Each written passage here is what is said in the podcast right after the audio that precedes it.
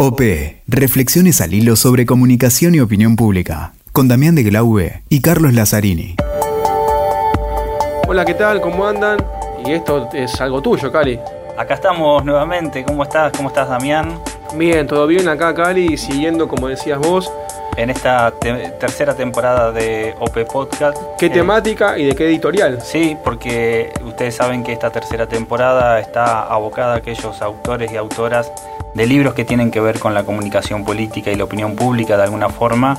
Eh, y en este caso vamos a, a abordar, eh, vamos a, a conversar con el autor de La verdad sobrevalorada, un libro editado hace muy poquito por La Crujía. Los amigos de la Crujía, a quienes agradecemos su- sus gentilezas y que bueno, les decimos busquen en la Crujía que hay muchos libros de comunicación y que díganle que van de parte de OP. justamente estos podcasts que están referidos a la comunicación política, la mayoría de los, muchos autores en realidad y autoras han publicado en La Crujía. Así que, bueno, hoy, hoy vamos a estar conversando con Horacio Minotti. A mí me llamó mucho la atención este, este libro, este texto que aborda el rumor, porque es una de las primeras cosas que se enseña en el periodismo, pero incluso en el periodismo clásico, es un género, digamos, sumamente tradicional. En la eh, ciencia histórico. política, en la comunicación Exactamente. también. Recuerdo Y- el texto de, de Ípola, eh, Pero- la cátedra Lutzky, Pero cosas... había, pero había visto muy poco desde internet, desde Exacto. las redes sociales. Muy y- poca investigación, muy y- poca publicación. Sí, y cómo, cómo incide en la comunicación política, sobre todo en tiempos en donde ahora sí estamos más acostumbrados, casi como una moda, ¿no? A hablar de la fake news, de la posverdad, eh, de los trolls, de las, de las redes sociales en función de, los, de, la- de las bases de datos, de los datos de las personas, del robo de datos y demás. Y el rumor ha quedado un poco relegado, entonces este texto lo rescata y va a ser muy interesante que charlemos con Horacio Minotti, entonces Damián, para mm, eh, profundizar un poquito más. Bueno, veamos cómo viene entonces el, el ping-pong con Horacio. Hola Horacio, ¿qué tal? Gracias que estés con, con nosotros. Bueno, viendo tu libro, que la verdad es eh, sumamente interesante, desde mi punto de vista en, en dos cuestiones, no sé Cali, ¿qué pensás vos? La clasificación que hace y eh, las explicaciones más, llamémosle, de contenido académico, de, de contenido de esta cuestión. Y me detengo, Horacio, en, en el principio del libro que hablas mucho de que el rumor es una explicación adicional de la realidad. ¿Cómo ves esta, esta afirmación que haces en el debate político actual? No solo en Argentina, sino en el mundo. ¿Cómo ves esta cuestión que a veces, como bien decís vos, explicamos eso que sucede desde aquellas cosas que no sabemos si son así y le vamos dando contenido? Eh, es que en realidad yo creo que vos tenés dos formas de, de- o, dos aspectos que analizar.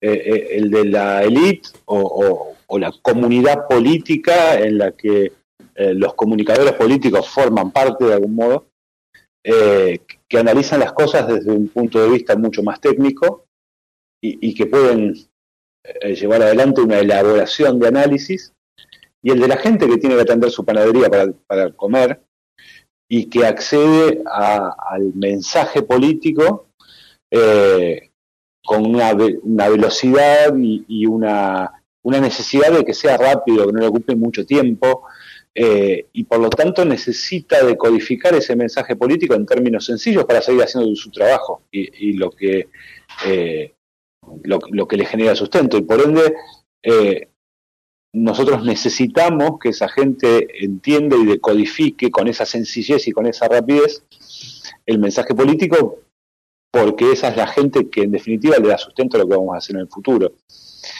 a, los votos que necesitamos. Eh, por ende, la necesidad de que la política y los comunicadores entendamos que la forma de comunicar es la que la gente quiere escuchar y lo que la gente necesita, el- aquel sistema que la gente eligió para comunicarse, es sustancial para que el mensaje llegue. Y en el contexto que también eh, mencionás del fanatismo, ¿cómo juega esto? Ya que a veces eh, explicamos algunas cosas o escuchás algunas cosas que se justifican desde una posición netamente política, también con algo de fake news y algo de justamente lo que tocabas vos en el libro, eh, informaciones que no son tan tan ciertas, un poquito de aditivo a la, a la, a la cuestión. ¿Cómo ves este tema? Y más en un contexto donde los fanatismos en el mundo hoy están llegando a un punto bastante alto o al menos tienen un electorado cautivo bastante interesante. Lo que pasa es que yo creo lo siguiente, eh, yo, me, traté en el, libro de correrme un poco del lugar de, juzgar las cosas, ¿no? de, darle un, condimento moral o decir tal cosa está bien o tal cosa está mal. Traté de ser más descriptivo respecto de lo que pude observar.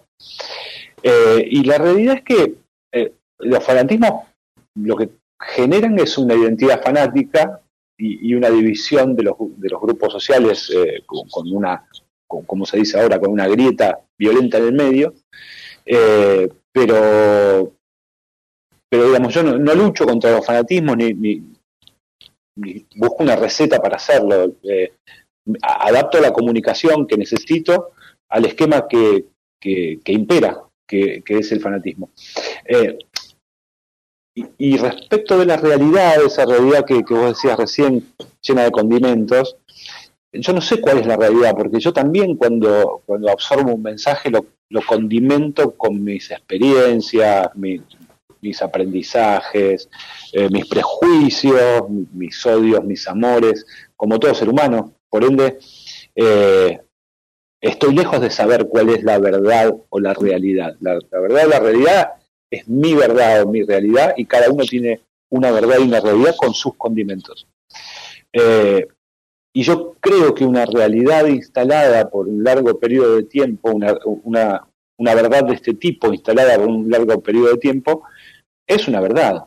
Eh, la, teoría eh, geocéntrica de Ptolomeo fue una verdad durante cinco siglos o seis siglos hasta que Copérnico dijo, no, señores, es el Sol el que está en el centro. Y pasó a ser la verdad aceptada. Pero durante muchos siglos la verdad aceptada fue otra. Horacio, eh, a mí una de las primeras eh, cosas que me genera el libro, La verdad sobrevalorada, es esta idea de recuperar el rumor. No sé si llamarle género o, un estilo, ¿no? Pero el rumor, digo, yo vengo del periodismo y lo, una de las primeras cosas que te enseñan es el rumor, ¿no? Aquello que tiene algo de verosímil, pero que no está chequeado y, eh, y demás. Y en los medios tradicionales, por llamarle de alguna forma, veíamos claramente diferenciado lo que era una nota periodística, donde se suponía que el periodista justamente apelaba a por lo menos dos fuentes de información, que era una, información, una, una noticia chequeada supuestamente, y como que el rumor se ponía, hasta el día de hoy existe también, algunas columnas especiales con distintos nombres y demás, donde había un chusmerío, un rumor, un algo que tanto en la política como en otras cuestiones, otros, otras secciones también, ¿no?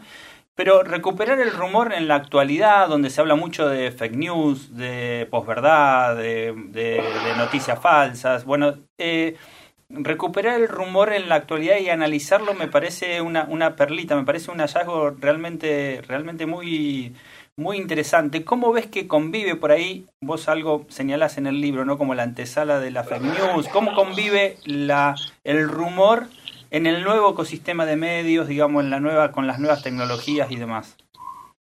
Yo creo que el rumor es el dueño de, la comunicación, eh, no solamente de la comunicación política, sino de la comunicación en general. Eh, yo no, sé si, no quiero atenerme solamente a eso, pero hace no más de una semana o diez días, eh, el, mismo, el, el mismo día todos los medios difundieron la muerte de Cacho Fontana y de, eh, Carlos Grigüel. Eh, y eso fue un rumor, y lo difundieron sin chequearlo, porque no se chequea más. E, e, esa, eso yo también vengo del periodismo, empecé a hacer periodismo en 2002 en Infobae, eh, y, casi que era una exigencia el doble chequeo eh, el dos fuentes que te confirmaran algo por lo menos más o menos parecido. Hoy está, eso, eso murió. Eh, nadie llamó a la familia de igual para preguntarle si estaba vivo o muerto. Alguien tiró el rumor y circuló por todos los medios. Lo mismo pasó con Cacho Fontana. Sí, la pelea por la primicia, por la inmediatez, por los medios tecnológicos también exigen tenerlo todo al instante, ¿no? Como antes los diarios que, bueno, tenían un, horario de cierre. Salíamos mañana. Claro, exactamente. Claro. Claro. Bueno, eh, entonces esa inmediatez, esa, ese, ese miedo también que generan las redes sociales a que un periodista lo tire antes en sus 140 caracteres que vos en tu página web de noticias y que quede frito y hayas perdido. Esa competencia por ganar en el tiempo hace que el doble chequeo esté, muerto, porque si alguna de tus fuentes no te contestó, ya no, no chequeaste, si chequeaste llegas tarde. Entonces, el rumor se impone como la forma de comunicación, desde los medios más que de las redes. Porque las redes sociales, eh, la realidad es que, que, un tipo con la cara de Silvestre Stallone en el avatar diga determinada cosa, es bastante poco relevante. Lo que es muy relevante es cuando sale en la cuenta de cronista, o sale en la cuenta de perfil, o sale en la cuenta de claro, Pero eh, eso, me gusta cuando haces la, diferenciación eh, al inicio del libro entre campañas negativas y el rumor, ¿no? Porque la campaña negativa también puede estar eh, hecha, articulada, armada, generada en base a información verificada, digamos. O sea, una, cómo expone esa, esa información y, articula una campaña negativa. No necesariamente es el rumor. Sí, claro. Eh, la realidad es que eh, es una forma de comunicación sencilla y clara que le permite a la gente verificar la realidad de, determinado modo, del modo que prefiere decodificarla. Entonces, en esa lógica puede, puede haber campaña negativa o puede no haberla, como puede haber una campaña negativa explícita fuera del sistema de rumores y, puede no haberla, digamos. Eh, eh, el rumor es, eh, es simplemente en que la, información le llega a la gente y la gente, la gente es protagonista de esa información pasándola de uno a otro de un modo en que le resulta sencillo y accesible comprenderla. Horacio, una, una última pregunta de mi parte. Em, Vos hablabas, eh, mencionás también en el libro que esta, esta puja, esta pelea que hay por eh, chequear la información, las formas de chequeo de la información y prácticamente lo que decís, me gustaría que, nos amplíes un poco, es que es imposible, digamos, eh, surgieron un montón de dispositivos, herramientas, incluso de organizaciones que tratan, persiguen para ver si la información eh, es verdaderamente, es verdadera o es falsa o en este caso si se trata de un rumor, y que con la inmediatez, con la velocidad de la información y demás es prácticamente imposible luchar contra eso y que tomar el rumor como parte de la, de, la misma realidad, ¿no? Como, como, como, una, como vos decís, como una forma de comunicación más. Sí, eh, digamos que, el rumor sería la, la verdad aceptada por, por, la mayor parte de la gente, eh, o, por, o por un sector de la gente al menos. Eh, respecto de, la imposibilidad de, chequeo por esta dinámica, uno ve eh, sistemáticamente cómo, cómo vuela la información por las redes sociales, cómo determinados sectores o, grupos eh, de personas la, rechazan, otros la aceptan, la incorporan, y una vez que la aceptan e incorporan, la modifican, agregan aditamentos, eh, le dan interpretaciones. la realidad es que el, rumor puede generarse incluso hasta de noticias absolutamente objetivas, digamos. Por ejemplo, un decreto del Poder Ejecutivo, eh, por, una, cuestión fiscal, ¿sí? una reglamentación de una ley de, fiscal. Eso es taxativo, es claro, es un decreto. Ahora, vos tenés un periodista económico de prestigio que hace un comentario sobre ese decreto y que hace una lectura entre líneas y que evalúa eventuales consecuencias. Eventuales. Ahora, el eventual es vuela rápidamente. Y eso, esas consecuencias para determinado sector social que asume a ese comunicador como eh, un hombre de valor, una persona a la que hay que escuchar, lo transforma en información. Y a partir de ahí empieza a circular a toda velocidad. Esto va a generar que todos los pobres sean más pobres. Eh, o, esto va a generar que todos los ricos tengan que poner eh, más dinero para los pobres, lo, que sea, de, la forma en que, lo quieras encarar. Pero es, una serie de conclusiones y lecturas entre líneas que hace alguien que interpreta algo objetivo que se transforma rápidamente, deja de ser una interpretación y se transforma en información. Bueno, Horacio, la verdad te agradecemos muchísimo. Eh, recomendamos el libro. Claramente es un tema que, como bien decía Cali, no, no venía siendo tomado y es fundamental. Y bueno, te agradecemos este momento y lo recordamos, eh, cómo se llama el libro, la editorial. La verdad sobrevalorada está editado por La Crujía, ¿no? Eh, Exacto. Por los amigos de La Crujía. y acá, con Horacio Minotti, su autor, estuvimos charlando y te agradecemos de nuevo, Horacio, que hayas ampliado un poquito estos conocimientos con nosotros. Muchas gracias a ustedes, chicos, y muy linda la charla.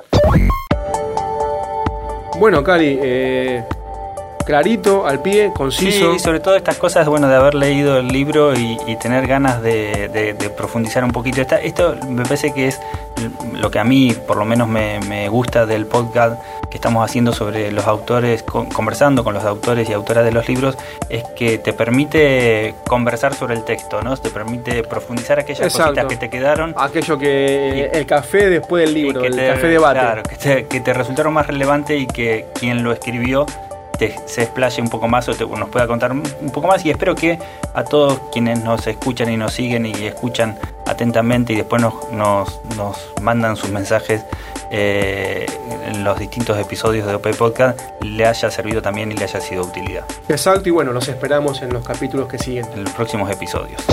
OP, reflexiones al hilo sobre comunicación y opinión pública, con Damián de Glaube y Carlos Lazzarini.